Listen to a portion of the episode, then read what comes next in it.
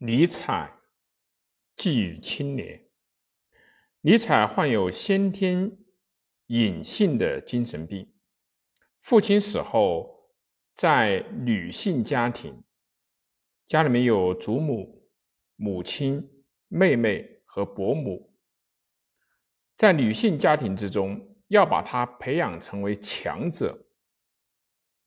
在莱比锡大学时代，也许是由于患有。隐性精神病的缘故，性欲过强。法国的莫泊桑也是如此，或者是为了满足优越感和占有欲，他到妓院游历而染上了梅毒。在瑞士的巴塞尔大学任教授时，初次和某女音乐家会面，当即。向其求婚，但遭到了拒绝。尼采晚年曾在耶拿大学医院治疗精神科住院了一年，出院以后受到他妹妹的照顾和看护，因无妻无子，又被朋友抛弃，在痴呆状态下离开人世。葬于故乡，他的双亲的目测。正因为热爱人类，尼采无比憎恨人的软弱。他的思想至今仍在继续产生影响。死和死的寂静，这是有关未来的唯一确实的事实，是普遍的事实。虽然如此，看到人们对死漠然处之，我对此感到欣慰。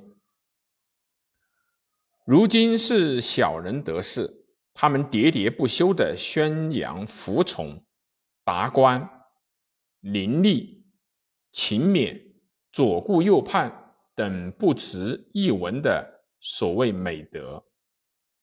有权势的高贵者。也想帮助不幸者，但那绝不是出自于同情心，而是权力过剩所产生的不可抑制的冲动。高贵者的内心所崇拜的是强权者，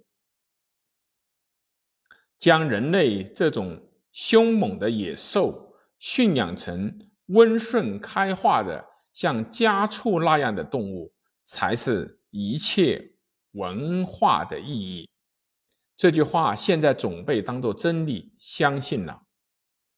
读圣经时最好戴上手套。我绝不是稻草人，也不是道德的妖怪，我是和以往那种德高望重相反的人。